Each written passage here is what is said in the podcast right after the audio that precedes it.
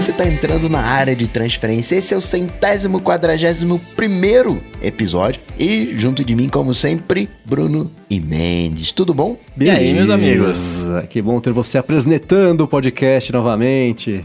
Essa piada do apresentando vai do, tá perdurando, hein? É claro, né?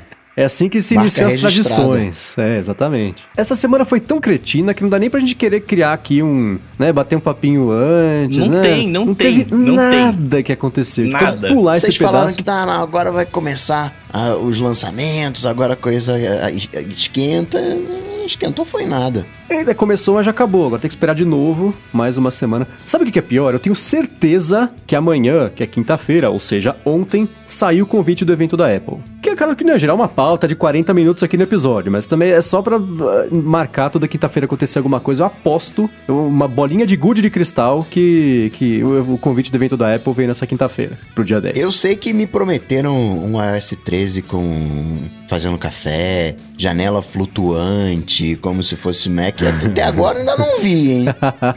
Bom, o café já tem modo escuro, então já é um pouquinho. Já tá até no Café já tem modo escuro. 14 quase, já no iOS 13 já é passado, já até tem nova versão aí. Tô esperando, hein? Me enganaram. D- antes de vocês começarem a falar da- das coisas importantes, posso fazer um supérfluo aqui? vocês viram que os caras encontraram um sósia do Steve Jobs lá na Arábia? No Eu Egito? vi no Egito, é. Então, lembra que tinha encontrado no Rio de Janeiro também? Primeiro foi no Rio de Tive essa Janeiro. mesma história, era um, era um cadeirante, e aí acharam lá, ó, o Jobs aqui, ó, tá escondido no Rio, ele, o Elvis e o Jimi Hendrix, né? Agora acharam. Mas esse do, do, do Rio de Janeiro não parecia muito, mas esse do Egito, cara, era igualzinho, né? Do Egito é igualzinho, cara. E ele tá com a mão na boca ali. É, tá a até foto com a- tá na. É.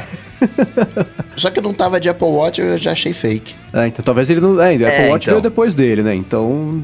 Vai, vai saber se os espíritos só usam o que estava atualizado até a época que, que eles existiam. Já pensou se essa é uma foto antiga do Jobs quando ele, quando ele foi pro Egito? Mendes, eu tava. Você que gosta dessas coisas espaciais, eu tava vendo o- aquele screensaver do planeta Terra do Apple TV e aí tava nublado, né? Tinha uns raios. Aquilo dali é tempo real? Tem uma aceleração? É, é- é fake ou é real? Não é tempo, não. É. Não tem aceleração, não. Aquilo, pelo que eu me lembro de quando eu tinha Apple TV, era da espação. Da espação espacial.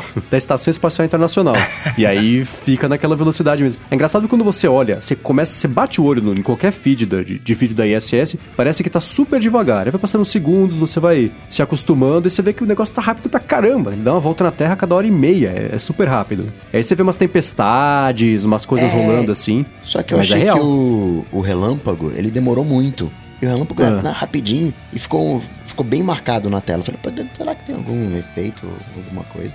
Tempestade vista do espaço é uma coisa muito louca também, porque a gente sempre tá onde a gente está, né? Tiver um relâmpago cair na tempestade ao nosso redor, mas visto de cima com, com uma perspectiva muito mais ampla, é insano, parece que tá dando um choque contínuo, assim, é um relâmpago que não acaba mais em toda É, a, é. a macro região ali. Então deve ser isso, né? Que um caiu num lugar, o outro caiu a, sei lá, que sejam 200 km de distância, cara, a partir da ISS, isso não faz tanta diferença, né? Então é meio por aí. Vamos pros follow-ups? Vamos nessa. Bora. Então, vamos começar aqui com o Evandro. Semana passada a gente estava falando sobre digitalização de documentos. O Evandro disse que ele começou a usar direto o, o- pelo aplicativo de arquivos e gostou, né? Padrão nativo, seu Bruno Casemiro. Achou muito rápido, prático, além de sincronizar de boa com o Mac. Que bom, cara. Que bom que ele tá curtindo. Eu, eu, eu, tô desesperado. Porque Porque eu comecei a usar o Mac, né? De, de novo, já falamos algumas semanas isso. E antes eu tinha lá no Documents toda, toda uma estrutura de coisas que eu usava, bonitinha e tal. E Documents não tem no pro Mac, né? E aí, tipo, eu quero. Às vezes eu quero pegar um arquivo que tá lá e, putz, não tem, né? Aí eu tive que fazer uma. Eu fiz uma. Eu peguei uma das pastas lá, joguei pro iCloud, pro iCloud Drive. Drive. Drive. E aí eu uso no Mac bonitinho e tal, né? Só que, tipo, por exemplo, às vezes eu quero mandar um link de alguma coisa pelo iCloud Drive e não dá. Então, assim, eu quero poder mexer logo no arquivos funcionando bem no, no, no iOS 13. Eu confesso que eu nem mexi muito até hoje nesse no, no arquivos do ES. Veio no 12 ou no 11 até, mas acho que veio no 11. É, ele entrou naquela coisa de assim, é uma coisa que eu quero muito. Aí a hora que chega eu falo, ah, não queria tanto, não precisava. Acho que foi- ele chegou não, e começou então, a mas ficar é porque- útil justamente quando eu comecei a voltar a trabalhar mais no Mac do que no iOS. E aí, pra facilitar a vida, foi tudo pro, pro, pro Mac, então não cheguei a desfrutar Uhum. do aplicativo como achei que seria. Tipo a Siri no Mac, né? Você fala, nossa, como é que não tem? Que É. absurdo. Eu falava muito, como é que não tem? Que absurdo. Aí chegou, falei, ah, que legal. Mais um jeito pra você interagir e ficar irritado, né? Porque de utilidade mesmo, é, o HomePod já tá resolvido.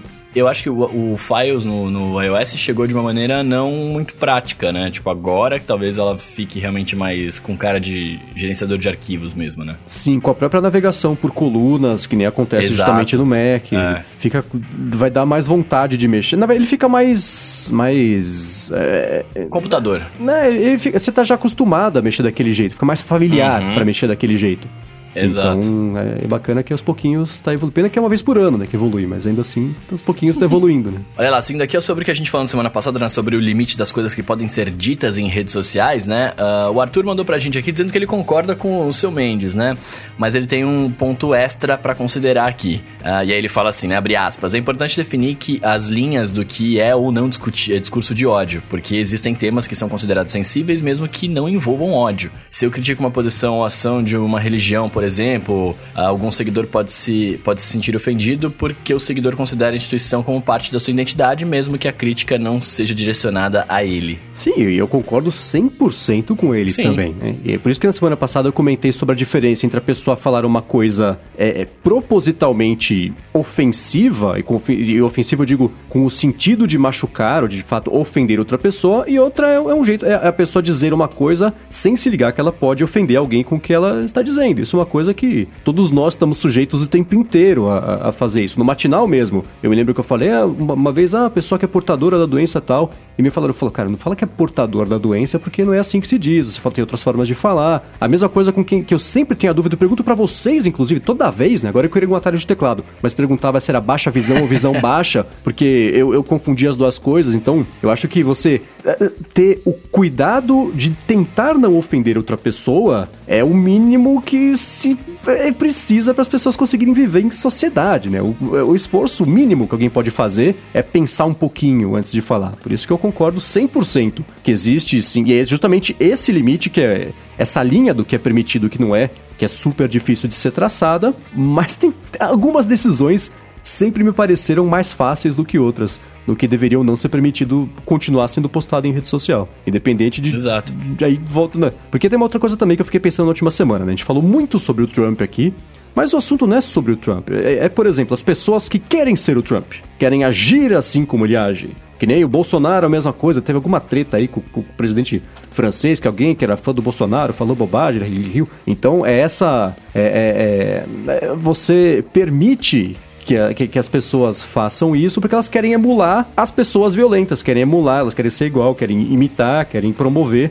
a violência que a pessoa que tem carta branca pra pra fazer isso é, se aproveita dessa chance que ela tem. Então, é, acho que era, era um pouco disso assim que eu, que eu queria ter falado na semana passada e não consegui. O problema não é o Trump, Justo. são os, o- o- Não, o os problema- Trumpzinhos que querem ser igual a ele, então saem por aí falando bobagem pra tentar deixar o Trump orgulhoso, sabe? E sobre, e sobre ainda o negócio que você tava falando um pouco antes, né? Não falando do Trump, mas é, esse lance de ofender as pessoas, etc. é, eu, eu sempre falo que é, eu não sou responsável pelo que você entende, mas eu sou responsável pelo que eu deixo você entender, né? É, quando a gente começa a falar, que no exemplo que o, que o Arthur tá falando aqui, né? Que ele fala. é, que às vezes a pessoa faz parte da, da parada, né? Ela assume como identidade e acaba se ofendendo e tal. É, eu posso falar uma parada que pra mim não é ofensivo, né? Eu posso falar, em vez de falar baixa visão, eu posso falar cego, né? Por exemplo. Pra mim não é ofensivo, mas é que eu não sou. E aí eu, e eu não sei que isso ofende o outro, né? Aham. E aí, a partir do momento que eu descubro que isso é ofensivo, eu falo, peraí, né? Deixa eu, deixa eu me retratar aqui, deixa eu, né? Deixa eu explicar o que eu quis dizer, porque não é bem assim que funciona, né? Tá ligado? Exatamente, exatamente. Será que algum dia a gente vai ter um,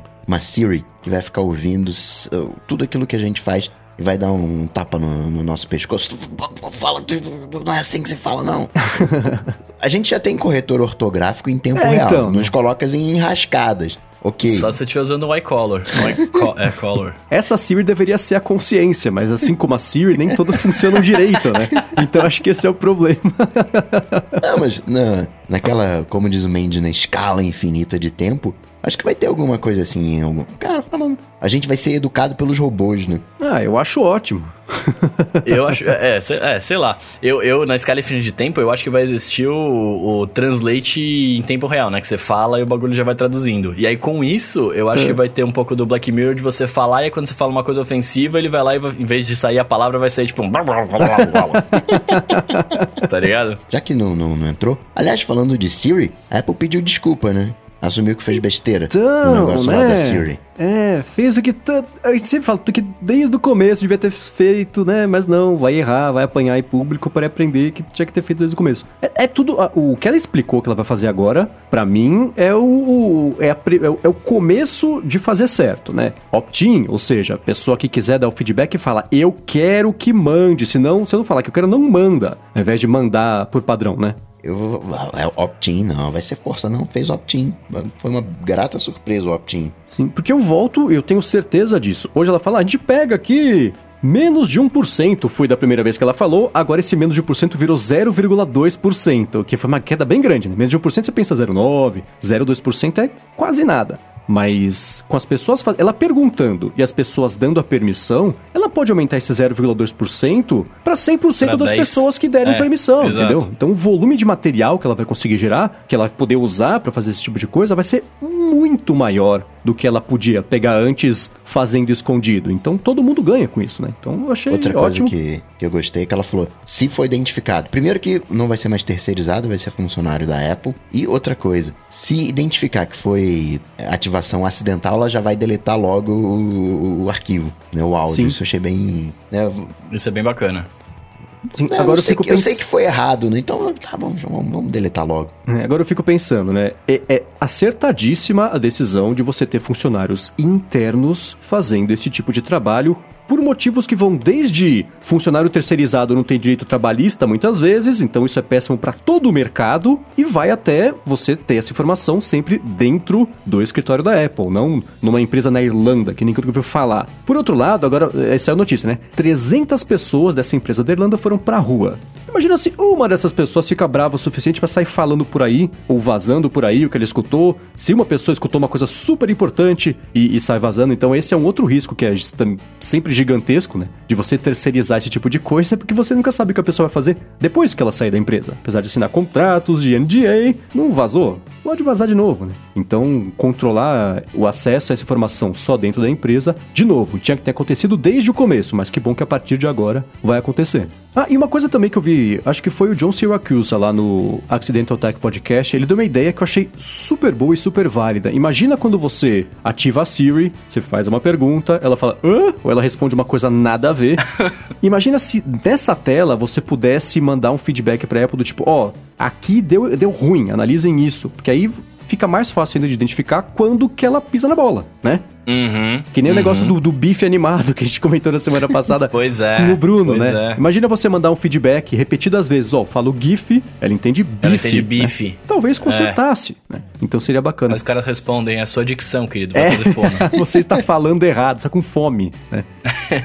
pois é, então essa teria sido uma ideia bacana. E, e, pode acontecer uma coisa dessa ainda, né? De você mandar o feedback. Isso me lembrou quando eu propus o blog do iPhone, de quando o Apple Maps estreou todo torto, né? E cheio de informação errada, aquela aquela coisa toda. Eu lembro que eu fiz uma matéria no blog do iPhone falando para as pessoas, ó, oh, é, né, que pena que aconteceu isso, mas que tal a gente que, que usa a tentar ajudar a resolver o problema, né? Então se você mora no endereço que tem informação errada, manda um feedback fala, ó, oh, aqui tá errado, o certo é esse. Cara, os comentários, tipo, essa obrigação não é nossa. A obrigação de fazer isso é da que absurdo pagar não sei quantos mil reais no telefone e você trabalhar de graça para eles.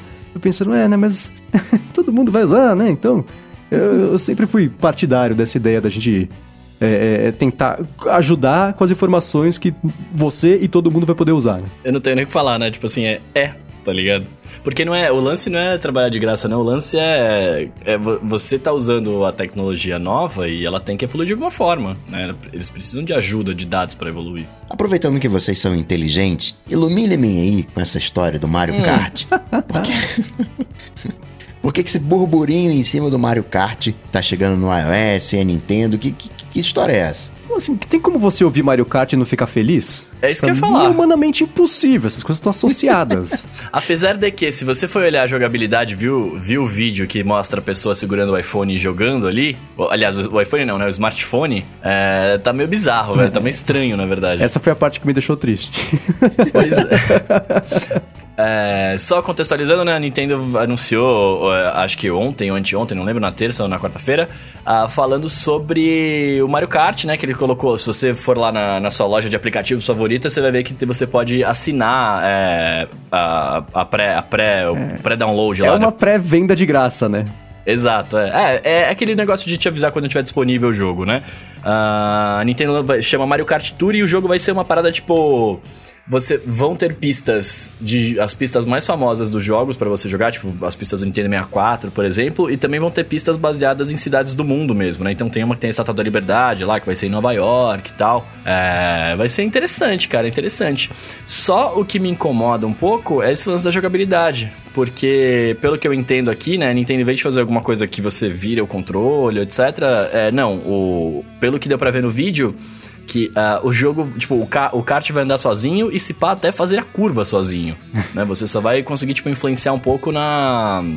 Na, na, na- no drift que ele dá, né? Nos itens e tal. Então, sei lá, precisaria esperar lançar pra ver, mas eu tô empolgado, cara. Mario Kart é muito louco, né, mano? Que nem aquele outro jogo que eu gostei da Nintendo. Ficou com uma jo- jogabilidade bacana, né? Que você não, você não se movia. Eles ajustaram pro mobile e você só ficava pulando, não era isso? É, o, O Mario, Mario Run. Mario Run. Nossa, eu achei chatíssimo o Mario Run justamente por isso. Ele me lembrou, sabe Pois que. é. Eu lembro quando era moleque e saiu aquele Elifute. Que os Nossa. meus amigos ficaram loucos, alucinados pelo Elifute. Eu achei a coisa mais chata do mundo. Ah, você prepara. É que nem eu também, jogar jogo de carro. Ele fica tunando, troca cor, troca o pneu, põe LED, não sei o que. Eu falo, gente, pelo amor de Deus, vamos correr, vamos jogar, vamos brincar. Né? E o Elifute era isso, era só preparação. Ah, agora tá jogando. Puxa, pênalti. Golo, que era em português de Portugal, né? Golo! E era só isso. Eu falei, cara, isso não, não, não tá acontecendo nada. Você é um robozinho brincando com outro robô, né? E o, o Super Mario Run eu achava a mesma coisa. É, é- é- é- eu acho. É, é- é-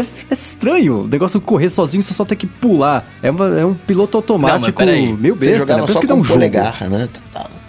É, e tem- eles tentaram vender, que era uma ideia de que, ah, isso aqui é a uma mobilidade Mobile. do jogo, pra você jogar no metrô cheio de Tóquio e você se divertir com outra mão no bolso e você conseguir fazer as coisas como ocupada. E eu falava, nossa, que migué que eles estão dando pra justificar uma experiência que é pior, porque, claro, a experiência boa sabe o que você tem que fazer, você compra o videogame deles. E aí você tem, né? Faz mais sentido. Mas eu, eh, Pois é. correr sozinho, fazer curva sozinho, ah, pelo amor de Deus, né? Eu tô jogando um, um vídeo Aí, aí vamos lá, né? Assim, a, a ideia é, ser- é de fato ser um jogo casual. E você poder jogar um jogo casual deitado na cama com uma mão é muito, muito agradável, né? Vídeo Candy Crush aí que tá com 5 mil fadas e as pessoas jogam até hoje, né? É, mas o, o, o, o grande lance aqui é que, assim, eu entendo o que a Nintendo quer fazer e até o que você falou agora, né? Assim, você quer jogar o jogo top, top, você vem jogar, você vem comprar meu console e me jogar. Afinal Switch, de né? contas, é, eles são, empre- eles são uma empresa de cons- que fazem console também, né? Eles querem que venda o Switch. É, Mas ao mesmo tempo, poxa, se você faz um, um, um jogo que não é. Beleza, ele pode ser casual, mas, cara, ele, você podia ter um suporte a controle, por exemplo, né? O iOS tem suporte a controle, as pessoas compram, um monte de jogo tem. É, seria legal, tá ligado? Tipo, e aí mais pessoas falam assim, pô, se esse Mario Kart aqui é desse jeito, eu acho que eu vou comprar um Switch aí pra poder jogar com mais pessoas, jogar na internet, enfim, deve ter mais jogos legais, saca? Eu sempre penso no não gamer a hora que, que vai ver esses jogos, né? Porque Sim, que é o eu- maior público sempre, né? é, que é o maior público, exato. Eu que sou gamer, eu, eu entendo, eu sei o que é Mario Kart, eu já joguei muitas vezes, né? Então, tipo, beleza, eu entendo que essa experiência talvez não seja pra mim. Mas aí, se, se eu não conheço uma parada, pego um jogo ou, ou um aplicativo, qualquer coisa que seja, que não é tão interessante, eu falo, ah, cara, talvez o jogo grande seja assim também, né? Sei lá, Então- não vou comprar. Se eu tô entendendo direito, esses jogos da Nintendo é tipo o podcast da Netflix, né? Sobre a série. É um complemento. Hum, acho que não. Hum, seria. não. o- é, seria você. Sabe o que seria? Seria você ver o script de um podcast na Netflix.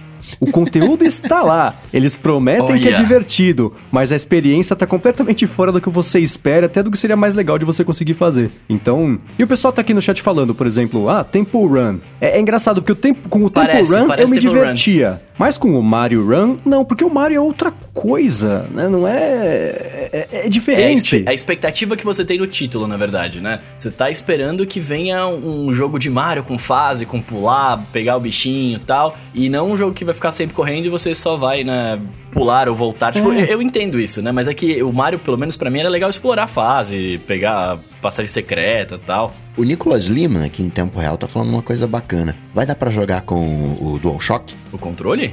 É, parear no iPhone e jogar com DualShock? Cara, pelo que eu entendi, não. Pelo que eu entendi, é só com o dedinho ali e não tem nenhum suporte a controle. Temos que esperar pra ver. Lança no dia 25 de, de setembro. do mês que vem. Setembro, obrigado. Vai ser o dia que chega Photoshop, que chega iOS 14. é, né? 25 de setembro deve ser bem pertinho de quando chegam os iPhones, né? Então pois deve é, ser pois é. meio por aí. Eu só e aí vocês deram uma espiada nas compras internas? Porque não, esse, esse não, não é outro problema de todos os jogos da Nintendo, exceto do Dr. Mario, que até hoje não saiu na App Store brasileira. Que não tem pra gente. Todo dia é. eu checo, porque eu tô louco pra jogar esse jogo por três dias e ficar de saco cheio. Mas eu, aí é, é, você vê a quantidade de coisas que tem para comprar. Ah, não sei quantas gems lá, quantas, quantas joias, não é joias, pedrinhas preciosas. Deve ser aquelas moedas correntes de mentirinha que parece que não é dinheiro de verdade. Aí tem coisa que vai até quase uns 300 reais de compra interna, que são 300 moedinhas lá do jogo. E aí a Nintendo, outro dia saiu a notícia, né, que ela ficou chateada, frustrada, né, com o, o, baixo faturamento e a baixa empolgação das pessoas com algum dos jogos que ela lançou. Mas eu falei, é claro, você lançou. É um vídeo glorificado, não é um jogo. A Nintendo conhece jogos. Isso que você lançou não é um jogo. É, é, é outra coisa. Não empolga mesmo, né? não tem jeito, porque é, é divertido pela metade. Então eu tô super empolgado com a chegada de Mario Kart, porque vai ter os barulhinhos, vai ter os efeitinhos, até a coisa toda, mas para jogar mesmo, não me parece ser o tipo de coisa que é feita para te prender por dias a fio. Acaba perdendo a graça, porque parte da diversão do jogo é você jogar, né? Então eu, eu, eu sinto, senti muita falta disso no Super Mario Run e, e, espero ser surpreendido positivamente, mas pelo histórico de jogos que a Nintendo lançou esses, ultimamente aí, é, parece que o Mario Kart tá bem seguindo essa, essa linha também, o que é uma pena, né? Uma oportunidade perdida. É o dinheirão gasto para fazer o negócio pela metade, né? Se tivesse gasto esse dinheiro para fazer o negócio inteiro, o retorno seria maior, a diversão seria maior, as pessoas pensariam em comprar o Mario Kart, o, o, o Switch para jogar o Mario Kart 8 Deluxe com todo mundo, mas enfim, eles estão com medo de se canibalizar. Canibalizar, exatamente. Então, uma pena. Né? É, cara, pra mim, pra mim o, que, o que mata disso tudo. Esse Mario Kart deveria ser um jogo que já tá disponível no Apple Arcade, sabe assim? É, de graça, de graça não, né? Com assinatura lá, mas um jogo completo que você vai baixar e vai ter a experiência certa, né? O, o Mario Run ainda, você tinha. Ele era de graça para baixar, mas para você jogar o jogo completo você tinha que comprar depois, pagar os 10 dólares, né? Uhum. Esse, pelo que eu entendi, você não vai ter que pagar 10 dólares, você vai comprar, realmente comprar gemas, né? E que é aquele lance de putz, ficar gastando dinheiro toda hora para fazer qualquer coisa, né? É, e isso, isso é o que, para mim, é o que mata, né? Que esse sistema de. Eu esqueci o, o termo, mas de ficar comprando. Isso é o que estraga qualquer graça de qualquer é, jogo. O comprar para ganhar. Isso se chama play to win, que eles falam em inglês. Pay, pay to win, pay to win, é. é. Que é isso, né? O, o, Super Mario Run parece aquele jogo que quem tá aprendendo a programar jogo pro iOS é o primeiro jogo. Ou vai programar o Flappy Bird, ou programa o Super Mario Run. Porque a dinâmica é exatamente a mesma, né? Só muda as figurinhas ali. E é, é uma pena, né? Faz o negócio pela metade por medo besta de superar o próprio console. Agora, vocês estão falando aí de canibalização. E se a Netflix resolvesse lançar os seus filmes no cinema? Isso também seria canibalização? Hum, Olha só, essa notícia é polêmica para mim, hein? É, por quê? Por quê? Conta, conta. Tá, é o seguinte, a, a Netflix, por é, o ano passado, se eu não me engano, retrasado, não lembro agora, eles, eles concorreram ao Oscar e teve toda uma polêmica. A gente até falou aqui, né? É, que eles não podiam ganhar Oscar porque eles não, os filmes deles não iam pro cinema, blá blá blá blá blá. Então, e aí por que, que eu falo que essa notícia é polêmica? Porque o que, que eles estão fazendo agora? Eles vão lançar, é, são 10 títulos, se eu não me engano, que eles querem lançar pro cinema esse ano, né? Pra poder concorrer a Oscars. Oscars, Oscars, sei lá como é que fala. É, Oscares. E aí, por, Oscares. É, e aí, por, que, por, que, que, eu, por que, que eu tô falando que eu acho isso eu acho isso animal e acho ruim ao mesmo tempo? É animal porque a, a Netflix está se tornando um estúdio. Eles deixaram de ser um serviço de streaming e estão virando um estúdio. Já faz um tempo, né, que eles são um estúdio, mas, é, tá assim, se eles vão lançar filmes de fato para o cinema, eles viraram um estúdio mesmo, animal, né, animal, porque eles vão fazer mais produções, mais empregos, mais filmes, mais conteúdo ótimo para todo mundo. É, porém, eu acho os motivos, eu acho que o motivo é errado, né? Assim, tipo, eles estão lançando pro cinema pura e simplesmente porque eles querem concorrer a Oscars. Oscars, sei lá, não sei de novo, continuo sem saber. A Ninguém me prêmios. corrigiu, não sei. A prêmios, é. Que não é só o E- Oscar. e eu- Inclusive, o Oscar no ano que vem vai manter a mesma regra. Pra participar do Oscar, pra concorrer ao Oscar, você tem que passar, acho que por duas semanas num cinema de Los Angeles. E isso já resolve. São, você são pode se 90 inscrever. dias. São 90 dias, eu tava, acho que eu tava lendo era isso. 90 dias que você tem, que- você tem que ficar por um período de 90 dias no cinema. Ah, então, é 90 É. dias no cinema, mas é, antes de você, por exemplo, lançou hoje no cinema de Los Angeles. Daqui duas semanas pode colocar na Netflix, na internet, que ainda assim configura como lançamento exclusivo do cinema, pode concorrer ao Oscar. E no ano que vem não ia ser assim, ia ter que ser uma distribuição maior, e a academia falou: não, pro ano que vem vamos continuar desse jeito tal. E a Netflix, nesse meio do caminho, topou fazer isso, porque não é só Oscar também, né? Você concorre a trocentos mil festivais. Sundance, Cannes, Festival de Nova York. É, então tem muito festival de Canadá também. Então, mas, mas aí que tá. Aí a minha crítica é o seguinte: é, por que, que a plataforma de streaming é menos valorizada que o cinema, sendo que é, muito mais pessoas vão ver aquele filme e apreciar aquela obra no streaming, saca? Tipo, tem a mesma qualidade, a mesma duração, mesmo tudo, só não passou fisicamente num, num local onde as pessoas pagaram para entrar pra ver, sabe assim? Pressão do seu. Ia falar Steve Wozniak, mas não. Spielberg. É do Steven Spielberg. Eu Que tá na- fazendo série pra Apple TV, Apple Plus lá, sei lá como é que chama, que que tá parada. no, no Apple TV Plus. O, eu achei curioso, né? O Mendes falou isso de duas semanas, porque, por exemplo, o irlandês, ele fica quase três meses praticamente. Ele inicia no início de, de setembro, fica até o final de novembro, se eu não me engano. Isso, 27 Mas- de setembro ele estreia só no Festival de Nova York. Aí 1 de novembro é cinemas e 27 de novembro é Netflix. Eu tinha, eu tinha visto o primeiro de setembro, o, confundiu o irlandês. Mas tem alguns que ficam só uma semana, outros ficam duas, outros ficam uns meses. Eu tô curioso pra saber qual vai ser o resultado disso. No sentido de a galera vai assistir, né? A galera vai pagar no cinema o, o ingresso sabendo que, sei lá, né? Semanas, meses depois É. vai estar na Netflix. Como é- Como é que vai ser isso? As salas vão ficar Exato. vazias, vão ficar cheias.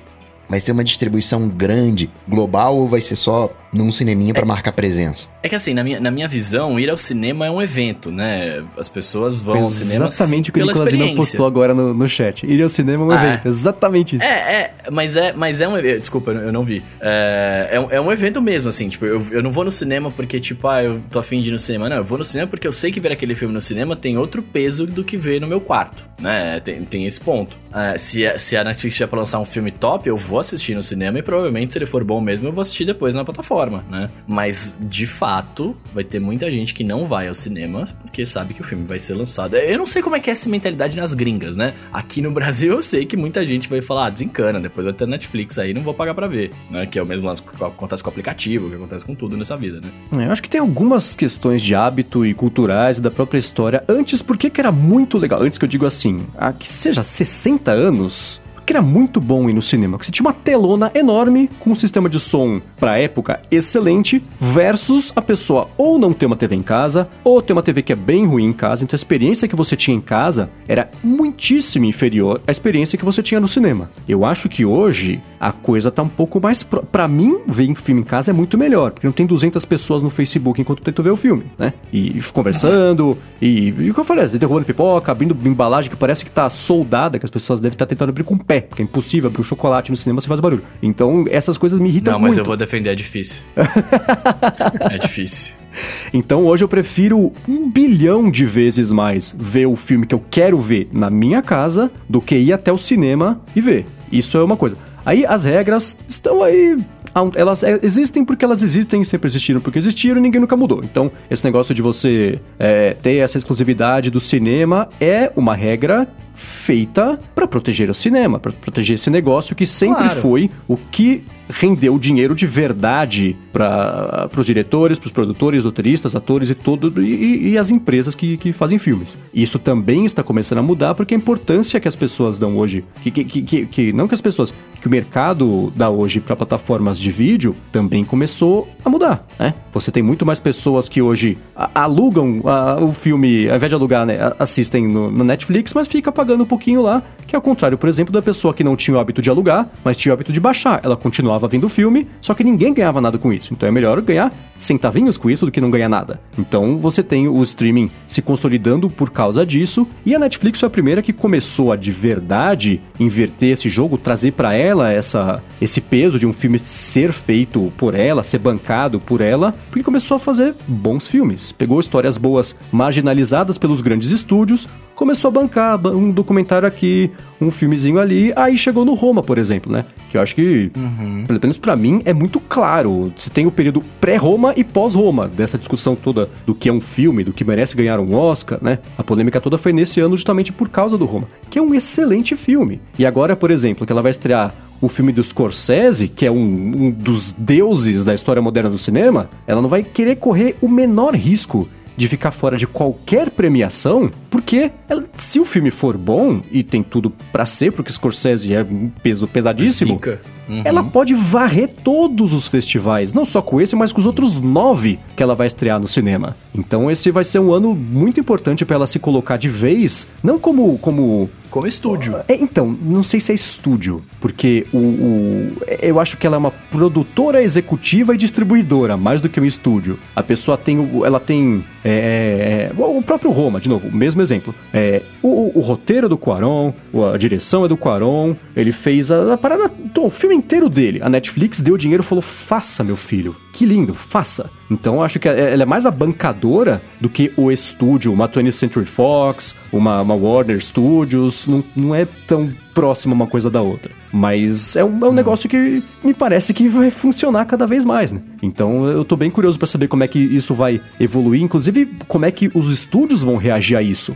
Começar a pensar, poxa, não precisamos ter uma estrutura tão gigantesca. Se a gente tiver um olho bom para pegar as boas histórias e bancar isso, podemos bancar mais bons filmes sem ter que ter tanto trabalho, sem ter que gastar dinheiro com a estrutura, né? Então é, uhum. é a uberização do cinema, mas do jeito que funciona, porque boas histórias não param de aparecer. Uberização né? do cinema é bom. Então eu tô, tô curioso para saber qual é que vai ser. E o mercado vai tentar se adaptar aos pouquinhos. É que nem lei de Uber, que nem Cara, regulamentação de patinete, esse... tá todo mundo meio no escuro, tateando a situação para tentar é, é, lidar com isso, porque é inédito, né? Eu acho que é meio por aí. É, sempre que, sempre que mexe numa coisa que já funciona, as pessoas vão reclamar, isso é um fato, né? Mas eu enxergo muito essa, essa parada como uma forma assim, tipo, o, uh, lembra que quando a Netflix começou, eles tentaram, né, vender pra Blockbuster, sei lá o que, a Blockbuster falou, não, meu, meu trampo é rebobinar as fitas aqui e vai embora, né? Uh, o cinema, eu enxergo o cinema a mesma coisa, porque se você parar pra pensar, a Netflix, ela começou e fez o que fez, etc. É, se você parar pra pensar o que, que, ela, o que, que ela é, no fundo ela, ela é uma distribuidora de conteúdo, né? O, o cinema uhum. também, ele distribui conteúdo de terceiros, né? E você vai lá naquela tela pra ter a experiência já era. É, pra mim, as grandes redes de cinema, e aí eu não sei se é do Brasil, do mundo, enfim, mas isso é uma coisa que deveria ter sido feito pelas redes de cinema, né? Tipo assim, olha, meu filme, seu filme vai ser exibido aqui, blá blá, e depois, se a pessoa não viu, ela pode assinar pela internet e ver por streaming e tal. É, e aí eu fico pensando que a Net, um próximo passo pra Netflix poderia ser criar uma rede de cinema, tá ligado? Ela chegou é. a pensar em comprar, não foi? Sim. Hum. Justamente chegou por causa comprar, desse negócio de distribuição, sei que ela falou, por que a gente não compra uma rede de cinema e põe os nossos filmes pra, pra rodar nessa Mano, rede? Ia ser animal. Então. Já e, pensou e, que animal? E pra assinante, só cinema gratuito. Se a pessoa fosse assinante, é, entrava. Que animal! É, e, Tem um aplicativo hoje de cinema que faz que, que, que, você assina lá, chama Prime Pass, né? E aí você consegue ir no cinema. Você assina o bagulho e vai no cinema gratuitamente, gratuitamente entre aspas, né? Pagando assinatura. Mas se a Netflix fizesse isso, seria animal. Agora eu fico é. pensando aqui assim. Uber chegou e tal, aí teve treta com o taxista. Aí, na prática, o Uber deu o dedo do meio pros taxistas. Por que, que a Netflix não vira pro Oscar? Vou fazer o meu aqui, o, o meu festival. Cria o, o, o sei lá. Fastflix, né? Pelo amor de Deus. Cara, eu acho que eles vão fazer isso porque tem, porque tem tradição, velho. Exatamente. Né? É tipo um... assim, o Oscar é o, é o, prêmio top do top. Tipo, hum. é, sei lá, é, eu não consigo pensar. Quer dizer, claro que eu consigo pensar. Poderia existir mais um prêmio que poderia ser tão legal quanto o Oscar, né? Mas, Mas o Oscar, assim, ele, é o, Oscar ele é o é top do top pro mainstream. Você pega o, o cinema mais sim, artístico, sim. documentário. Sundance Festival de, de Veneza e Cannes é, Mas... é, é, muito mais importante do que o Oscar. O cara ganha o Oscar, Mas, fica Mendes, até triste porque ele não ganhou o Sundance, entendeu? Deixa eu te contar uma coisa. O mundo é mainstream. É claro. Mas assim, as pessoas que, que eu, eu, as pessoas que não conhecem de arte estão um pouco ligando pro, pro, pro outro prêmio, né? Então, assim, uhum. tipo, a galera fala, ganhou o Oscar é sinistro, eu quero ver, né? Então. Uhum. É isso, né? Não, não, não tem o que fazer. Sim, é, sim. Provavelmente, e, e, sendo bem, bem, bem leviano aqui, né? Se a Netflix faz uma, uma premiação, eu acho que ela se equipara, né? Claro que é, não, não vai superar, mas eu acho que ela se equipara por conta do mainstream, né? As pessoas falam assim, ah, Netflix fez o prêmio deles lá, que animal, tal. Pô, você viu, teve show, teve exibição, que aí os caras podem começar a viajar, né? Tipo, e aí falar que é mais legal que o Oscar porque tem show, porque tem sei lá o que e tal o que poderia funcionar, eu tô pensando agora, é, eles cri... o prêmio da Netflix seria equivalente, eu acho, ao MTV Music Awards. Porque ah. pra, pra ser relevante, porque senão ia ficar assim, né? Netflix deu Oscar pra, o Oscar da Netflix pra ela mesma, pelo filme ela que mesma. ela produziu e encomendou, né? É o Festival da Marmelada. Por outro lado, se você tivesse Imagina que você tem a Netflix produzindo uma quantidade enorme que justifica você ter um festival. E os assinantes da Netflix votarem no melhor filme, melhor ator, melhor roteirista, melhor diretor. Você já consegue criar pelo menos essa aura de, de, de voto popular e tornar relevante, porque o voto popular significa que as pessoas gostaram. Se gostaram, a maioria vai dizer que é um bom filme. Uhum. Então aí já começa a fechar. A gente falou agora um pouquinho da Netflix comprar cinemas, eu acho que hoje ela é muito mais concorrente dos, das redes de cinema, né? Ela, ela, ela é concorrente do Kinoplex, mas não da Warner Studios, por exemplo. Porque a Como Netflix tá e o Kinoplex estão lutando pelos mesmos 50 reais do caboclo. Só que com 50 reais na Netflix você vê quanto você quiser, com 50 reais no, no, no cinema, talvez você compre uma meia, né? Que tá meio caro. Então é, é meio por aí. É que nem o filme da Lady Gaga lá do, com o Bradley Cooper, que foi produzido pela mesma empresa que, que, que, que faz. Ele foi tipo, produzido pela Ticketmaster, sabe? É, é, uhum. que, é, então, é, é, esse mercado de entretenimento tá uma coisa mais fluida do que era antes, né? Música mistura com cinema, mistura com TV, com, com os próprios festivais. Então é, é um momento muito louco para essa galera toda, né? Então a Netflix tá fazendo certinho. Uma coisa que me surpreendeu, e, e aí eu entendo a Netflix querer o aval do Oscar, né, querer esse aval do mainstream, é porque a Disney Plus entrou em promoção nos Estados Unidos falou: galera, ó, vou cobrar 7 dólares, mas é o seguinte, se você ficar comigo 3 anos aqui, antecipado aqui, pagar agora 3 anos, 140 dólares, você vai pagar aí coisa de 4 dólares por mês. E o site caiu, né? Tanta, é. De tanta gente assinando. E uhum. aí você vê o peso que tem um Marvel, que tem um Star Wars, né? que tem o, o ecossistema Disney. E se de repente a Netflix não tiver esse mainstream, fica né, ali meio vendido. Sim, ela tem que ser sinônimo de se qualquer outra coisa der errado, de boas histórias. Assim de como conteúdo. as séries da HBO, por exemplo, é... tudo bem que falar sobre séries específicas pode entrar no Game of Thrones, que não deixou as pessoas felizes e tal, mas no geral, é, a HBO produziu Sopranos, a HBO produziu Game of Thrones, a HBO produziu True Detective, que, que teve uma temporada ruim e duas muito boas. É, The Leftovers também. Então ela tem um histórico de produção de séries que é muito bom. E série é, é, atrai mais a, o pessoal criativo porque eles não tem que ficar, né, não tem que depositar uma história que talvez seja complicada demais para ter em duas horas. Então você consegue esticar isso, você tem mais liberdade criativa, liberdade para contar a história da forma que você quiser. Não tá tão preso a, a esse lance do cinema, né? Por isso, inclusive, que o pessoal tava falando que a, a é própria. O Mandalorian, que é o, a série do, do Boba Fett, que não é do Boba Fett, né, do Star Wars, mas é, tem relação lá com os, os Bounty Hunters lá, seria um filme mas aí, né, o, do Han Solo não deu muito certo. Falou, poxa, então, ao invés de fazer um filme, vamos fazer a série porque a gente consegue desenvolver essa história por mais tempo. Tem como corrigir no meio do caminho se a galera for perdendo interesse. É a mesma coisa com a, com a série que vai ter do Obi-Wan, que inclusive chamaram de volta o Ian McGregor pra fazer. Animal, então, sim, eu achei excelente, fiquei contente. Aí eu pensei em assinar inclusive. Mas é, é, você tem mais, mais chão, de mais margem de manobra para séries, né? E a Disney vai fazer isso com, todas, com todo o conteúdo deles. Por exemplo, o MCU, né, do, do da, da, série da, da Marvel lá, é, vão ter, vão ter a próxima fase com os filmes e tal, mas o, as séries que eles estão fazendo pros personagens vão ter impacto também no cinema. Uhum. Né? E, e, o cine, e o filme vai ter impacto na série. Então, tipo, a gente tá caminhando para cada vez mais ter uma, uma coisa mais conjunta, assim, né? Tipo, não simplesmente, ah, tem a série aqui, menos orçamento, mais tempo para contar a história. Tipo, não, vai virar tudo uma parada só, tá ligado? Aham. E só pra, só pra fechar esse, esse lance que a gente tá falando da premiação, é... só pra fechar, né? A última coisa que eu quero falar. Eu fiquei pensando enquanto a gente tava falando, ah, o que tinha que acontecer na verdade não era a Netflix criar o prêmio Netflix, era as plataformas de streaming que agora são várias criarem o seu, a sua premiação. Então, né? E concorrer. Eu, sabe porque E a- o Renato Duná colocou aqui: o Oscar tinha que ter colocar. que devia criar a categoria de streaming. Eu, eu acho ao contrário. Quanto mais você segregar, mais É. difícil vai ser de você validar o streaming como um. um, um Como um filme normal. um porque é produtor filme de um filme tão válido quanto o filme que passou no cinema, né? É que nem a discussão que existe há muito tempo sobre melhor filme estrangeiro versus melhor filme. Porque filme estrangeiro também é filme. e Também às é vezes ele é até filme, melhor é. do que o melhor filme americano, que na verdade é o que significa melhor filme. Eu dou um pouquinho, alguns, né? Tá, tá, mas o filme estrangeiro porque ainda você- tem esse peso de. É um filme estrangeiro. Não, não é filme, é um filme estrangeiro, né? Vamos dar o É, prêmio porque você pros- para pra pensar, é, é uma premiação americana, Exatamente, né? né? Para americanos, né? Tipo assim, não é para o mundo, né? Tipo, Sim, mas tem o peso todo, a validação toda. Então, criar a categoria streaming é que nem criar a categoria que queriam pra esse ano e foi adiada, se não for pro ano que vem, pro ano seguinte, de melhor filme mainstream. É a categoria criada pra dar Oscar pro Pantera Negra, que não vai ganhar melhor filme, mas foi importantíssimo pra saúde financeira da indústria do cinema no ano passado. Então querem criar essa categoria de melhor filme mainstream. É uma coisa, melhor filme popular, é uma coisa assim. Melhor, melhor blockbuster feito pra vender ingresso pra caramba e a pessoa é 18 vezes no cinema pra ver. Essa é a, a categoria de verdade, né? E aí você separa, aí é uma segregação que, que talvez até funcione, porque você tem muitos filmes que não são feitos pra serem os melhores do mundo, mas pro cinema eles são importantes, porque faz as pessoas continuarem indo no cinema, né? Então, é um jeito de dar um prêmio pra um filme desse que de outra forma não ganharia.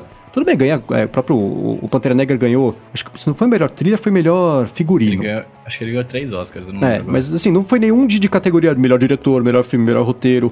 Ganha essas partes mais técnicas, que a produção sempre é muito boa, né? Então, Uhum. por isso que eu acho que melhor filme de streaming não ia pegar bem. Aí essa, ah, você ganhou o Oscar, ah, mas foi de melhor filme de streaming. Você concorreu com, com, com o quê, sabe? É, é meio, pega meio mal. Eu prefiro que não exista essa categoria e que o filme de streaming seja indicado melhor filme. Assim como foi com Roma. Isso que o Bruno falou é interessante. Então, digamos que o Apple TV Plus faça um filme, o Disney Plus faça um filme. Não vai concorrer ao Oscar? Vai, vai.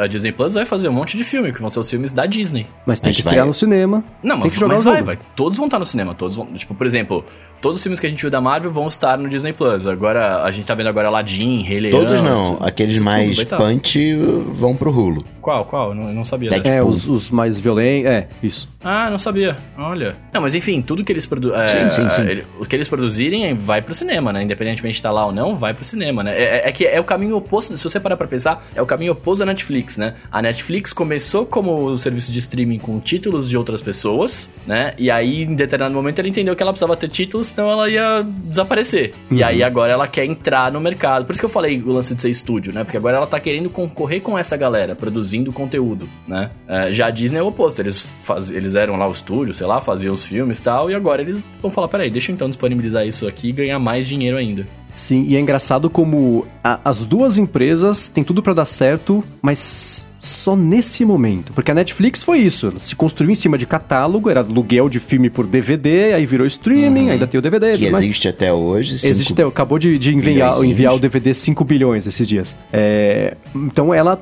começou com um catálogo e foi criando coisas aos pouquinhos originais e hoje tem uma, uma gama de conteúdos originais que quase se sustentaria sozinha se não tivesse catálogo. É muita coisa. É muita coisa meio específica, mas é muita coisa. A Disney. Ela poderia ser o catálogo inteiro da Netflix, né? Ela tem muita coisa e tem uma bala na agulha gigantesca pra bancar ainda bem mais conteúdos originais. Quem que tem isso hoje em dia, né? Você tem os estúdios, então você pode ter a Sony fazendo o serviço dela, a Warner fazendo o serviço dela, Paramount fazendo o serviço dela, TriStar. Então, catálogos cada vez mais segregados, mas nenhuma delas é, é, é, tem número suficiente pra justificar a pessoa pagar só por aquela. Você tem que ter, a pessoa ia sentir falta do, do estúdio do amiguinho pra conseguir ver um outro filme também. Então acho que a Netflix e a Disney estão as duas por motivos bem diferentes estão hoje exatamente no mesmo ponto de, de, de vantagem pra conseguir engatar a assinatura das, gale- das galeras, que é uma coisa que qualquer plataforma que comece hoje, inclusive a Apple, vai dar uma patinada, porque vai estrear agora o Apple TV Plus, né? Cinco conteúdos originais, hum, o que foi a Bloomberg que falou. O Bruno discorda, né, Bruno? Acho que vai ter mais. Ah, vai ter que ter mais. então que seja cinco séries de, de 12 episódios, o que, que você faz no terceiro mês? Ou então, se for é, é, uma vez por semana, você paga os seus 10 dólares por mês para conseguir assistir quatro episódios por semana. Talvez a pessoa também não sinta que exista essa justificativa. Então, se você não tem um catálogo para apoiar isso tudo, o que, que você vai fazer?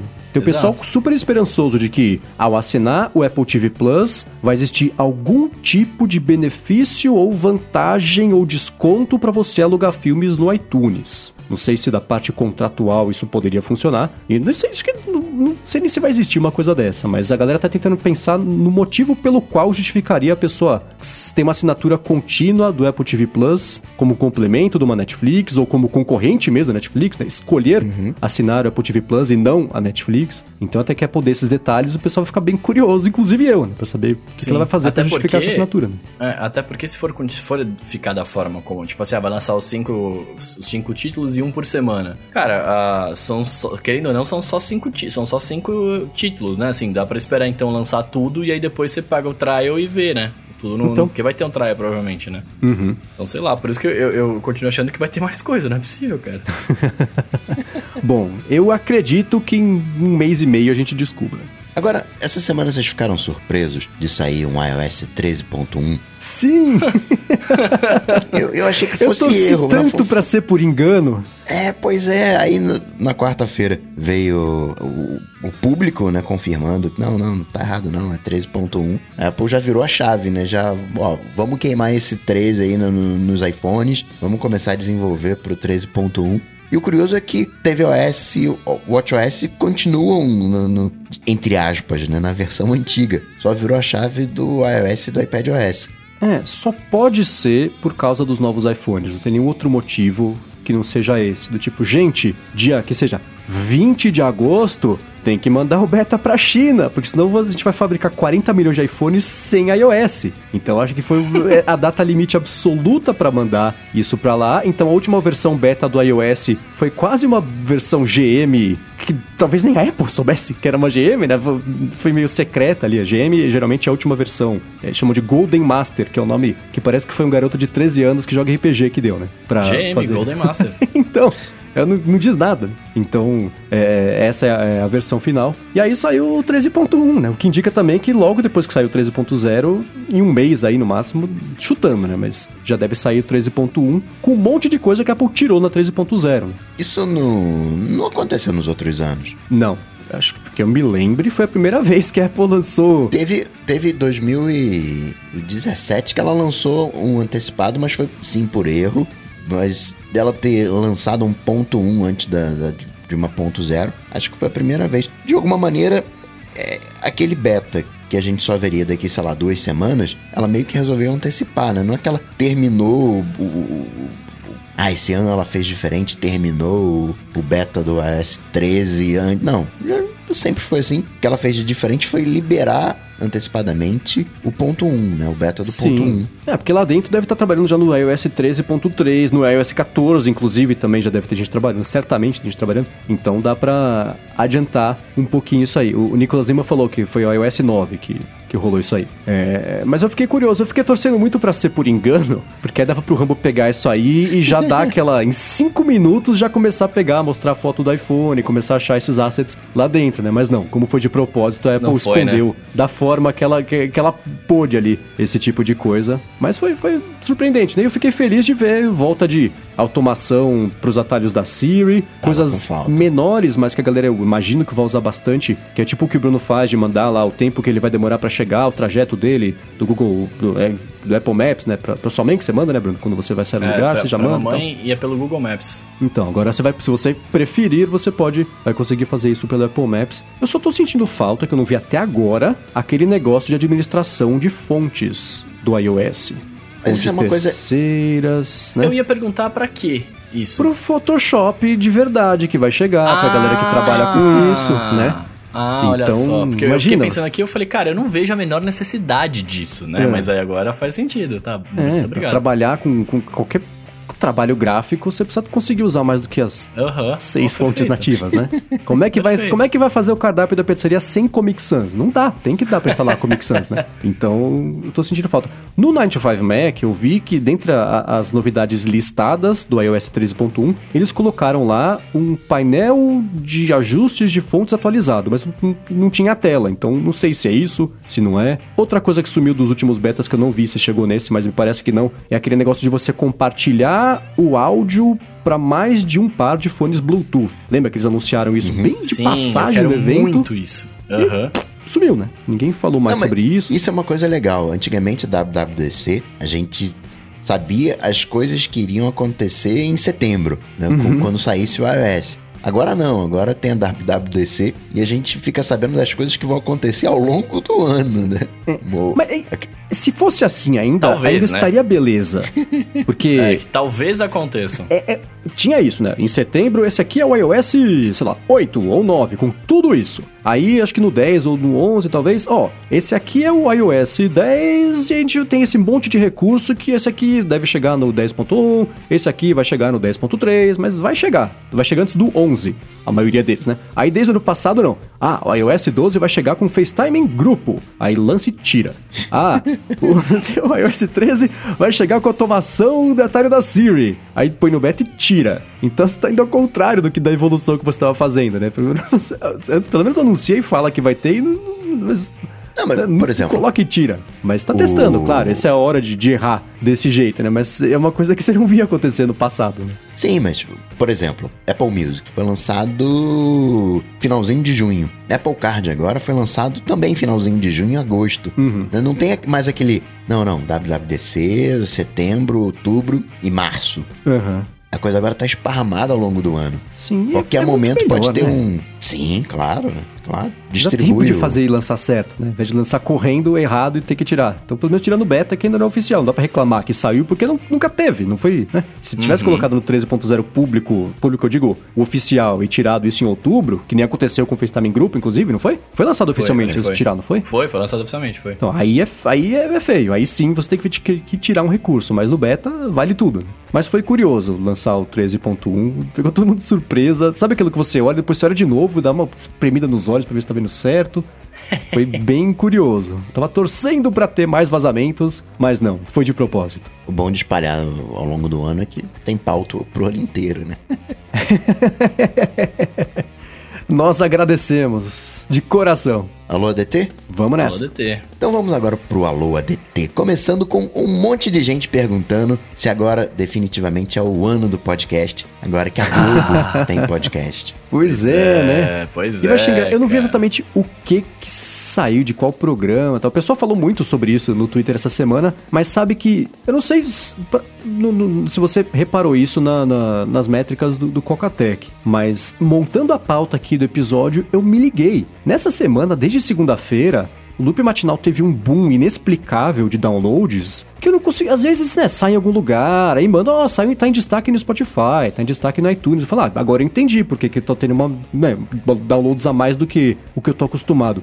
Mas nessa semana foi completamente inexplicável. E agora, aí, montando a pauta que eu me toquei. A Globo chamou milhões de pessoas pra abrir pela primeira vez na vida o Exato. aplicativo de podcasts, Exato. né? E aí as pessoas começam a ver as recomendações, começam a ver o que tem lá. Então eu fiquei feliz. Talvez se é o ano do podcast, eu não sei. Mas que a Globo acabou me ajudando por tabela e o Coca também, certamente, com, com essa. Com essa leva nova, essa maré nova de pessoas gostando de podcast. Então, bacana, né? É, Sempre que a gente tem um ano melhor do que o anterior, esse é o ano do podcast do Brasil. Então que o ano que vem seja também, porque vai ter mais gente ainda pra assistir, pra ouvir, né? Então eu tô, tô, tô contente com essa movimentação toda do mercado. É bacana, né? Sem sombra de dúvida. Mas eu não sei se vai aumentar muito, não. Porque eu andei extrapolando umas contas. No pior dos casos, você vai aumentar quatro vezes a a audiência, a massa crítica de podcast. Ah, já é melhor do que aumentar a zero, né? Não, sim, mas o que eu tô querendo dizer é o seguinte: não vai aumentar 10 vezes, mil vezes. O podcast já é popular, entendeu? Ah, Não, você- aí, aí, eu, aí, eu, eu- aí eu truco um pouco.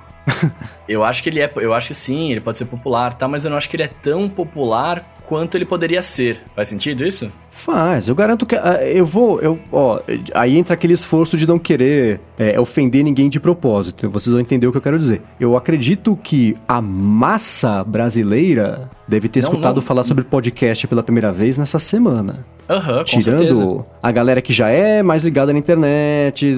Tirando. Então, você pega a galerona. Os dados, os dados que a gente tem hoje são 120 milhões de pessoas que acessam a internet.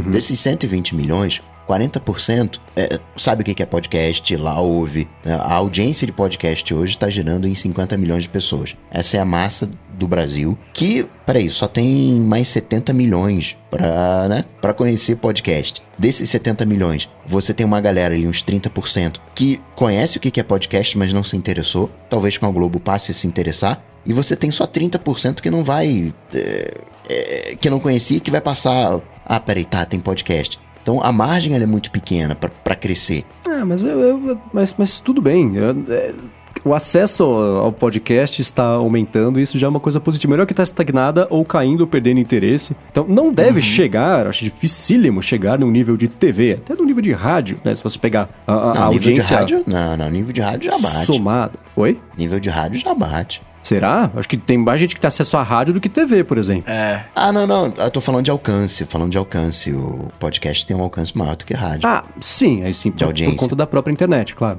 Mas é, pra, pra mim eu, eu vejo como.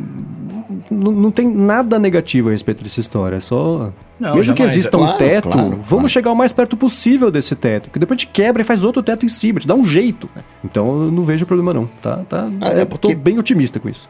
É que fica pra mim uma ideia de que ah, cria-se essa expectativa né, do ano de podcast quando todo mundo vai passar a ouvir. Vai... E não, não é assim. O podcast já, já existe, né? O podcast ele já é popular. Vai aumentar a audiência, mas eh, ele já existe. Sim, isso entra, por exemplo, a segunda pergunta do LoDT é, é a me- quase a mesma coisa, né? Viviane perguntou, na opinião nossa aqui, o que aconteceu pro podcast nesse ano se popularizar tanto? Será que esse ano tá sendo o mesmo, o ano do podcast no Brasil? Eu lembro que eu vi não faz muito tempo um dado do mercado americano de podcasts que nesse ano, pela primeira vez, a- a- pegando a população americana, você teria mais da metade da população que já escutou um podcast na vida. Então, uns 50 mais uma pessoas dos Estados Unidos, a partir desse ano, já vão ter escutado um podcast. Se tem o hábito, cria o hábito não, aí vai de cada um, porque é que nem a pessoa ter hábito não de escutar, de, de, de- de ver TV, escutar rádio, escutar música em casa, no, no radinho de pilha. Então, isso é, é- não importa, mas é, esse é o lance. Continua, ainda tem um mercado muito grande. Se lá, que é uma coisa que se- o acesso já era mais facilitado, você teve há alguns anos o Serial, que foi tipo Fantástico. Fantástico foi fazer podcast? Vai fazer um. Então que é tipo vai fazer- fantástico fazer um podcast, né? Que isso virou. nem que nunca nem tinha escutado falar sobre o podcast, acompanhava o Serial. Acho que esse é um, é um momento parecido com aqui. E é, é um- é- é tipo uma pedra caindo na água. Fazer um monte de onda aí depois dá uma nivelada. Daqui a pouco acontece uma outra coisa que desperta de novo o interesse, né? Mas de pouquinho em pouquinho essa maré vai subindo. Então, é, tá rolando. Esse ano está sendo. É que a gente brinca, né? Todo ano que é o ano do podcast, tipo a rádio do ano, que são todas, todos os anos. Mas esse ano, sem dúvida, foi o melhor mais ano para próximo podcasts. de um ano de podcast, né? É, para todo mundo, eu acho que já foi um ano que já foi melhor do que alguns anos passados somados. E tudo indica que tá acelerando ao invés de desacelerar. Então, maravilha. Vamos aí. Sim, sim. Ficando sim. mais diverso, mais mulheres chegando em, em- em todas as pontas, a, a audiência aumentando como um todo. Os mais velhos têm uma resistência maior, os mais novos escutam mais. né? O, o perfil do pod, quem ouve podcast acaba sendo ainda o jovem, com dinheiro, né? as, as classes mais abastadas. Autor, é, homem, não, Os mais bonitos, é claro. não são três, é, é o, o tradicional, né? Homem, é, dinheiro e faltou um. Qual, qual é um? Qual é um? Talvez com escolaridade. jovem, tô jovem, não jovem, Ah, jovem. Jovem, a, a idade. Então você vai brincando, então vai se popularizando, vai alargando esse perfil. Isso aí. Muito bem, ó, seguindo aqui, ah, o Arthur de Virgílio tá perguntando pra gente se a gente usa ou já usou tomadas inteligentes. Ele falou que ele tem olhado algumas na China e, e a recém-lançada da Positivo, né? Mas ele tem um pouco de receio. Sonoff. Solução master pra tudo. É, o Sonoff, se fosse o Sonoff. Sonoff já, já Hum. resolve tudo. Eu precisei ler umas três vezes o tweet dele, que eu sempre li toalhas inteligentes. Eu falei, o que é uma toalha inteligente, cara? Será que ela fala eficiência com a qual você está se enxugando? E toda vez que eu li esse tweet, eu, eu li errado. Aí depois que eu li que eram tomadas. Eu não tenho nenhuma. Você tem, Bruno? Eu não tenho, cara, Você tem. Coca? Eu não tenho, eu fico. Eu sou meio temeroso com ficar desligando a coisa na tomada, né? Que corta a energia. Sei lá, não sei Mas se isso você tem faz. medo de, de incêndio ou de vazar seus dados pela tomada? Ou dos Não. dois? Não, é, não, não foi irônico, é sério, porque a segurança desses produtos geralmente é bem ruim, né? Não, de queimar o aparelho. O o meu maior receio. né? Não pra, no caso, luz, né? Luz ok. Mas um ar-condicionado. Né? Eu nem sei se funcionaria direito, né? Tem um. Uhum. Eu segui o caminho do, do infravermelho. É, eu também não tenho. Tenho curiosidade. Eu não, eu não, não tenho esse. Eu compraria, claro, de uma marca que eu fosse atrás, ia dar dar uma olhada no wire cutter. É, eu não compraria uma qualquer uma da China, porque não ia adiantar nada comprar a to- a tomada por 18 reais e minha casa inteira pegar fogo. Eu prefiro investir Exato. um pouquinho mais e manter minhas coisas não chamuscadas, né? Então eu Aí- procuraria mais, mas medo de, de, de- de segurança, eu não, não precisa ter medo, vai vazar.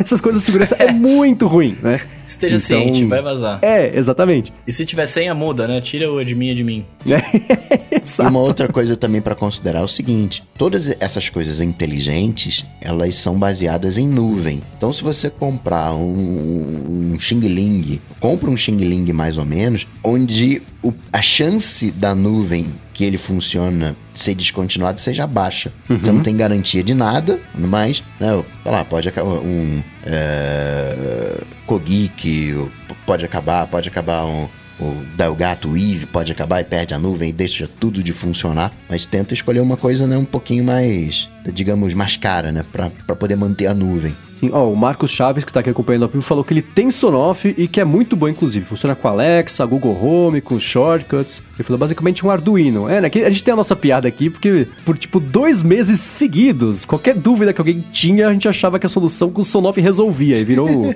o MacGyver aqui do ADT, o, o Sonoff. Por isso que a gente brincou. Mas, é, Sonoff é- é tem que ter negócio, tem que ir lá, né? Tem que manjar um pouquinho de, de instalação elétrica mesmo, ou ir no YouTube pra ver como é que faz, pra montar uma coisa com a outra ali, dependendo do que você comprar.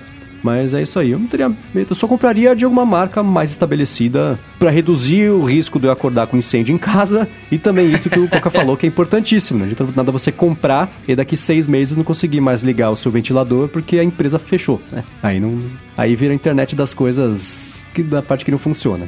Olha só, gente, a próxima pergunta aqui é pra vocês, mas acho que mais direcionada pro Mendes. É, o Thiago Leme está perguntando quais são as metas de movimento de vocês no Apple Watch, né? Ele falou que ele definiu 900 calorias pro anel vermelho, mas ele não encontrou um parâmetro de comparação. E ele tá perguntando se é muito. Ele falou que ele tem que cumprir todas as metas durante os últimos três meses. Ah, se ele conseguiu cumprir durante os últimos três meses, me parece muito. Eu acho que a, a meta tem que ser, ou pelo menos pra mim, a minha meta é de 650 calorias. Não é um absurdo, não é nem muito, muito, muito mesmo, mas é o suficiente pra me obrigar a fazer algum tipo de exercício todos os dias. É, para mim, durante a semana, é fácil. Se eu eu ando muito a pé, vocês sabem. Então, se eu saio de casa, venho pro loop e volto, já deu uns 50 minutos de caminhada, já resolve, porque o resto das calorias consumidas ao longo do dia normalmente, é, é, já, já, aí já, já bate a minha meta. Mas é o que me impede, por exemplo, de pegar um ônibus para ir para voltar, né, todos os dias. Então é o que me mantém ativo, me mantém mais saudável.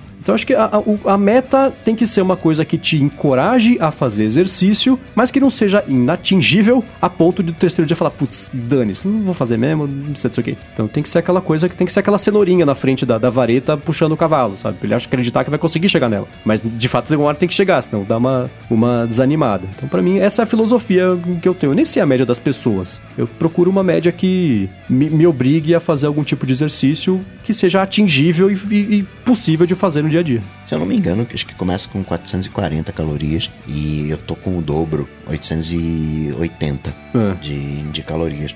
Mas isso depende muito do seu biotipo, da sua altura, do seu peso, né, daqueles dados biométricos. Então não tem muita comparação. né? Você pode pegar uma pessoa magrinha que ela para se locomover gasta pouca energia e você pega um cara mais pesado hum, que tenha mais massa muscular tem um gasto calórico maior. Então não é realmente bem, bem individual, mas a efeito de comparação começa ali no o recomendado entre aspas da Apple é os 450, alguma coisa assim. Isso você estaria também dobrando, né, com uns 900. Sim, é quando você vai configurar, é, é, o assistente de configuração do relógio pergunta: você é uma pessoa que não é nada ativa, é mais ou menos ativa ou é muito ativa? E aí, dependendo do que você responder, ele já coloca, acho que começa nesses 400, o muito ativo acho que é 1.200 calorias, é uma coisa É, três bastante vezes o- é, É, três vezes então vai é por aí. dobrando. É, mas é isso, é você tentar achar o que te motiva e que não te desmotive se ficar impossível de cumprir, porque aí mata o propósito de, de você ser motivado por isso.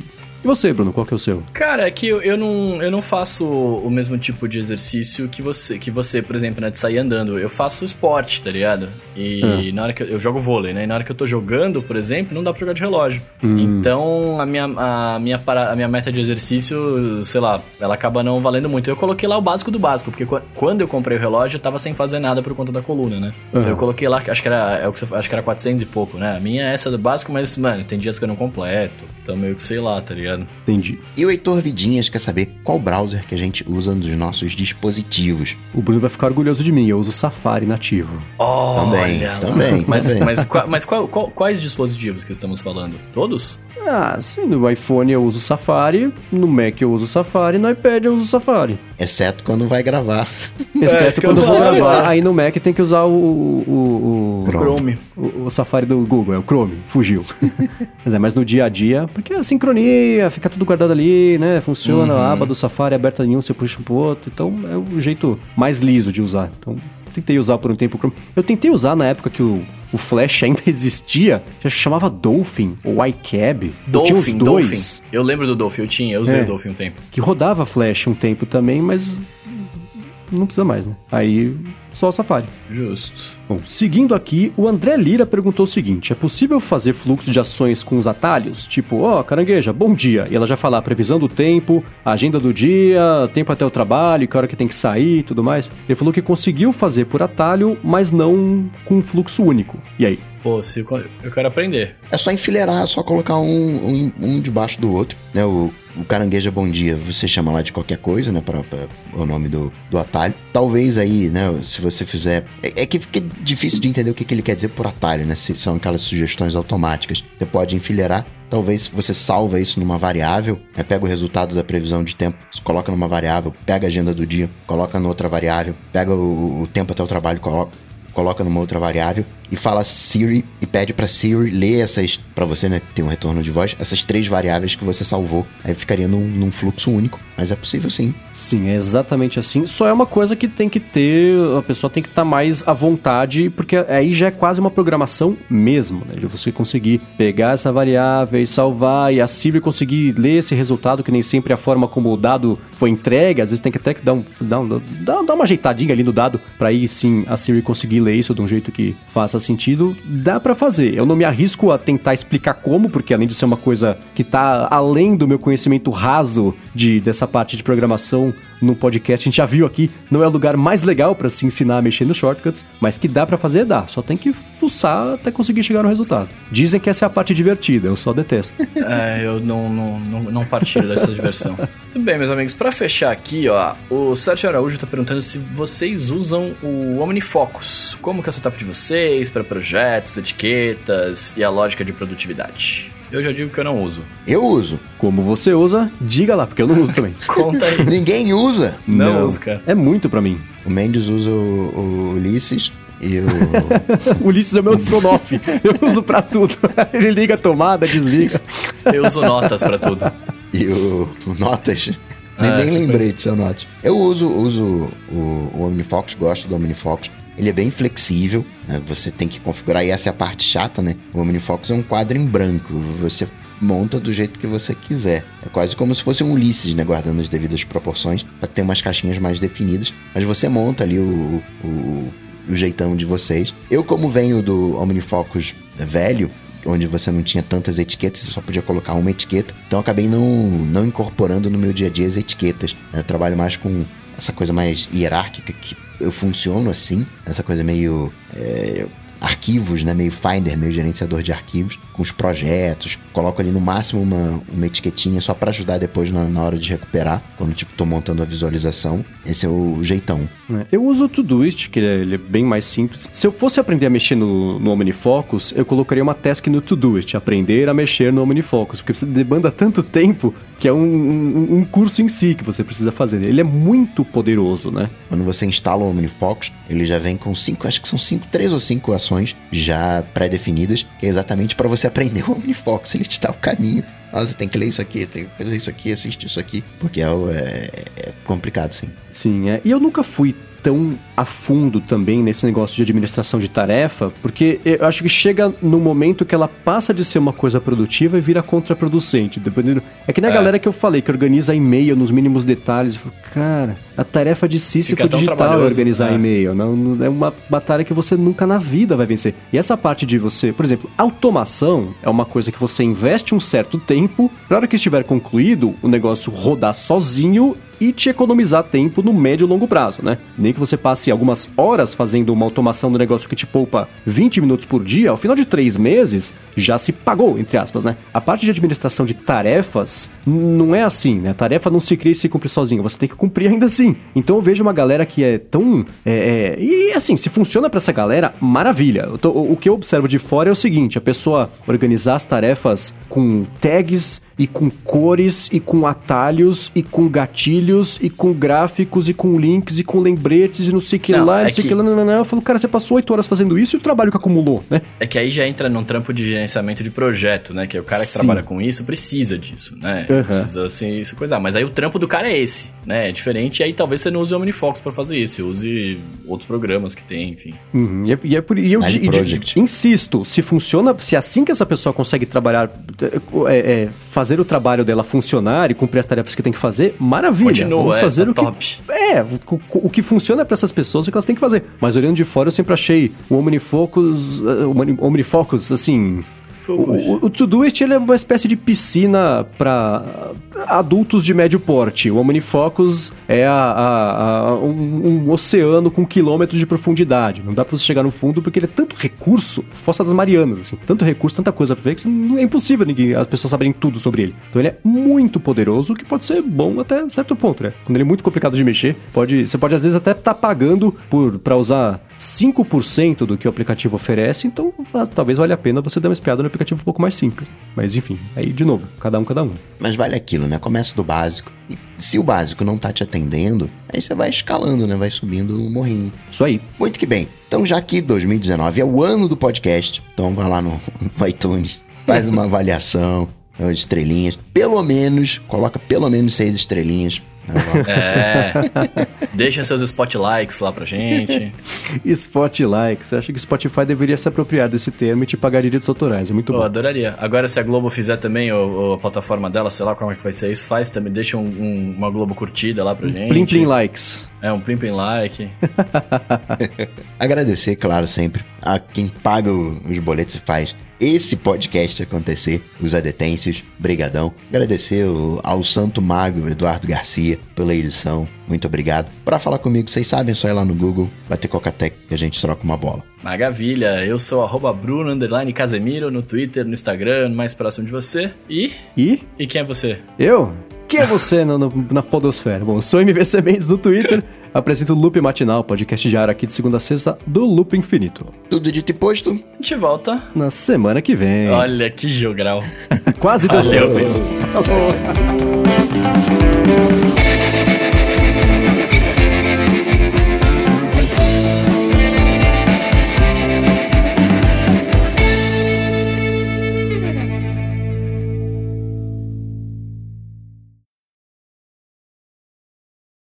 Vocês viram o, o, modo cineasta? A gente falou tanto de, de, de Netflix, até tentar engatar esse papo no podcast, esqueci. O que, que é esse modo cineasta? Eu não vi também. Que, que, que é foi isso? anunciado para as TVs? Não vi. É, o que, que é? É assim, um monte de. As TVs têm esse monte de, de modo.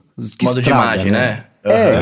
Uhum. É, é, o modo cinema, modo esporte, modo game. Tem aquele negócio também de que, que interpola os frames, já viram isso? Não. Que é, resumindo muito aqui, simplificando de, demais. Um filme, tradicionalmente, tem 24 quadros por segundo, né? Que é a o, o frame rate que o nosso olho já começa a ver uma coisa fluida ao invés de ser imagem separada, certo? Uhum, uhum. As TVs têm, por exemplo, frequência de 60 frames por segundo, que elas conseguem exibir a imagem de atualização. Então o que elas fazem? Arredondando para 30 frames por segundo, vai, um vídeo qualquer. Então você tem 30 frames por segundo num vídeo e uma TV que tem uma frequência de 60 Hz. Então a cada, você tem um frame que a coisa está se mexendo, um frame que está parado. Um frame que está se mexendo, um frame que está parado, certo? Uhum. Então, se você tem uma mão que está em movimento, por exemplo, você teria dois frames da mão parada, depois os dois frames seguintes da mão um pouquinho mais para frente, depois um pouquinho mais... O que, que as TVs fazem? Ao invés de ter esses dois frames parados, ela pega os dois frames reais, então o frame 1 e 3, por exemplo, que é a mão se mexendo de verdade, e no frame 2, ela inventa o frame. Ela tenta fazer essa interpolação. Ela inventa coisas que não existem, pegando o começo, pegando o fim e coloca a movimentação no meio. Só que nenhuma faz isso direito. Fica tudo uma porcaria. Eles não pegam metade do frame anterior e metade do novo? Tipo, Depende. A, linha, a, essa, a linha 1 assim, um é um, um, uma coisa, a linha 2 é do outro frame, a linha 3. Não. Tem TV que. Assim, não é que não. Tem TV que faz isso. Tem TV que usa algoritmos para fazer a imagem com base em adivinhações. Porque lá. tem uns, uns momentos em que você para a imagem e você vê a mão, metade. Você vê duas mãos, né? A mão se uhum. mexendo, né? Você vê uma tá pra cá e outra tá pra lá. É, você vê isso nitidamente. É tipo, que nem imagem velha de, de, TV de sinal velho, que a imagem ficava entrelaçada. É, é, tipo isso, mas não é. Tem uma. Você vê, por exemplo, coisas que isso acontece. Fica bem evidente se você pausar no frame intermediário numa coisa com um movimento muito grande. Então, se alguém mexeu a cabeça rápido, cara, a cabeça da pessoa some. E isso, para quem especialmente depois que você passa a prestar atenção nisso, é impossível desver. Então, e o problema é que as TVs vêm com isso ligado por padrão. Então as pessoas estão com uma imagem pior sem saber. E se não percebe, maravilha mas na hora que percebe é impossível dizer. Então, é, é, e cada TV tem um nome, isso. A da, da LG é Magic Smoothing, cada TV coloca um nome. Eles ficam mexendo, colocando correção de imagem, pós-processamento. E aí a obra original do diretor, como ele quis que fosse, se perde no meio do caminho. Então, a, o consórcio de desenvolvimento de TVs, junto com os diretores, criaram um padrão chamado modo diretor, para se complementar o modo games, modo futebol, modo não sei o que lá e vai ser o modo não mexe. Do tipo, não mexa no frame rate, não mexa na proporção, não mexa na. Não mexa em nada. Mostre este arquivo, este conteúdo, este vídeo, da exatamente forma da forma que ele foi feito. É, muito então, obrigado. É lindo isso. Eu só espero que as, as TVs de fato adotem. Eu vi que a LG, a Vizio e mais uma já se comprometeram a adotar. Duvido que será uma coisa retroativa, mas seria lindo se fosse, né? Porque esse é o tipo de coisa que me faria comprar uma TV nova, apesar de eu ter comprado a minha relativamente recentemente, porque é muito irritante você pensar que você não está conseguindo. É, é impossível você ver um filme como ele foi feito, porque a TV inventa que ela acha que vai ser melhor para você ver do jeito dela, não do jeito que você quer ver. Então pois eu tô, é. tô, contente que isso é uma coisa que vai existir no mundo. E eles é publicaram legal, um né? vídeo que tem né, o Martin Scorsese, tem o Christopher Nolan, tem o James Cameron, tem 20 diretores, todo mundo falando, ó, finalmente conseguimos emplacar esse negócio, vai rolar finalmente. Fiquem felizes porque nós estamos felizes se eu conseguir ver Avatar e Roma do jeito que Avatar e Roma foram feitos, não do jeito que a TV te mostra. Então é uma maravilha. Quando eu comprei o monitor, eu não tinha um cabo de monitor, eu coloquei cabo HDMI. E a imagem ficou meio borrada. Né? Não ficou qualidade de monitor, ficou meio borrada. E tinha. Porque o monitor entendeu que eu tava jogando um sinal de TV e deu essas otimizações. E o curioso uhum. é que eu tenho umas coisas escritas na parede e as coisas que estão escritas na parede ficaram com uma resolução melhor. Porque dentro dessas otimizações que a, a TV faz, tem um pouco disso, né, de compensar. Então, como né, tá no fundo lá meio desfocado, que não sei o quê, eles ajustam a coisa e o fundo ficou melhor. É, mas, né, no caso de um diretor, você acaba alterando a obra, estragando a obra. Né? Sim, e eu, na, eu tenho uma TV da LG, é relativamente moderna. Ela tem, ela é 4K, ela tem HDR e tem esses tem presets. iTunes? não tem iTunes, tá vendo? Ah. Não, é, é LG, por isso que eu falei que não tem esperança do modo é, diretor, modo cineasta, sei lá, filmmaker chama em inglês, ser retroativo, porque eu vi, por exemplo, iTunes e o próprio é, AirPlay também não foi para algumas TVs, especialmente da LG, né? Então, ah, não dá para desligar? Mais ou menos, porque é, esse o negócio do, do o efeito novela, esse, essa, essa gelatinada que ela dá na imagem, isso dá para desligar mas as correções de imagem, ela, ela, ela, é, são ajustes, na verdade, né? Então, como você já começa com a imagem mexida, a sua referência de partida já está já, já tá alterada. Então você não tem como corrigir se você não tem uma imagem de referência, né? Então eu fui muito atrás de. Eu fui nessas, nesses fóruns desses absolutos puristas de conteúdos de imagem, mais chatos do que eu, inclusive, indo atrás do negócio certo, não sei o que lá. Se você tem essa TV desse modelo feita em fevereiro, você tem que colocar esse ajuste aqui no 25,5, esse aqui no 12.48, você volta, você desliga, você abre de novo, não sei o que lá, para tentar achar o jeito mais neutro possível de ver a imagem. Eu acredito que, que a minha TV esteja configurada dessa forma neutra, mas não tem como saber, não tenho uma referência, não tem uma outra TV, um monitor de referência desse que Apple vai lançar que vai custar uma bala aí para comparar uma coisa com a outra, né? Então eu acho que minha imagem hoje não me incomoda, mas é muito louco pensar, é, eu olhar a imagem que eu tenho como o meu padrão e depois comparar com o modo futebol, com o modo é, game, com o modo show, porque muda muito. Tem coisa que você não consegue enxergar, tem coisa que fica estourada. Então faz muita diferença, né? Cara, e você tá falando isso aí, vou, isso foi uma das coisas que me deu muita preguiça na época da, da faculdade, quando eu trabalhava com imagem, que eu me, meio que me fez existir, assim, tá ligado? Que eu falei, ai, velho, hum. não, não é para mim trabalhar com isso, sabe? É muito. É, é cada é o que você tá falando, cada monitor, cada TV tem, tem um tipo de, de, de visualização, né? E aí me dá preguiça, tá ligado? Uhum. De ficar pensando em todos. Eu falei, ai, velho, ah, chega, desencana. é, mas pra áudio, áudio também tem, é, é, a mesma é, coisa. Não, né? pra áudio também tem, pra áudio também tem, é. Aí eu fui descobrir depois, quando eu já gostava muito do áudio. e já não tinha mais volta. não tinha o que fazer.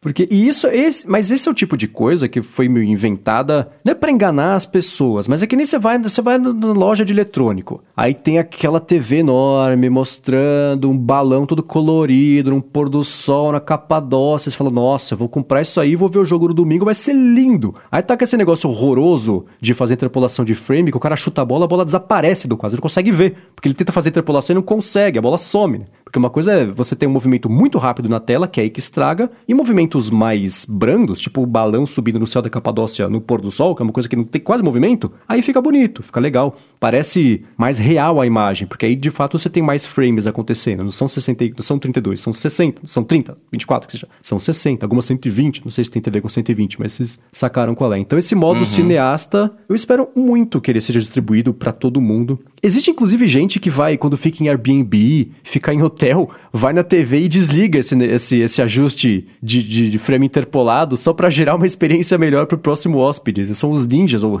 heróis, fantasmas, sei lá, do, do, da qualidade da imagem das TVs. É engraçado isso aí. Justiceiros da televisão. É.